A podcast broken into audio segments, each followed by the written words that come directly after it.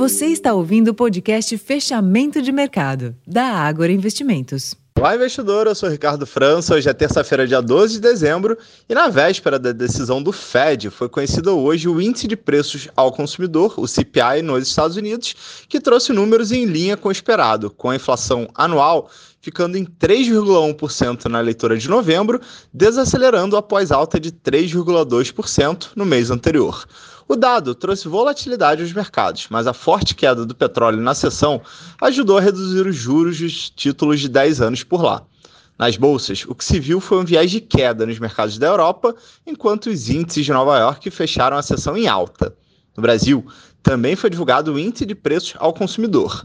O IPCA de novembro mostrou uma alta de 0,28%, ficando praticamente em linha com a mediana das estimativas, que era de 0,29%. No ano, o IPCA acumula alta de 4,04% e, nos últimos 12 meses, de 4,68%, abaixo dos 4,82% observados nos 12 meses imediatamente anteriores.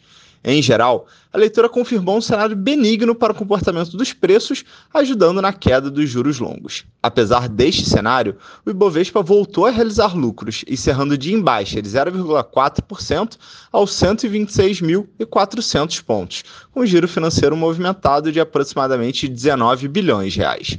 Amanhã, chama atenção, teremos a super quarta-feira, com decisões de juros nos Estados Unidos e no Brasil.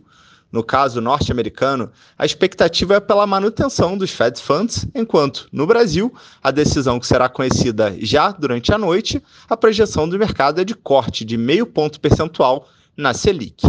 Esses foram os destaques da sessão dessa terça. Eu vou ficando por aqui. Uma ótima noite e até amanhã.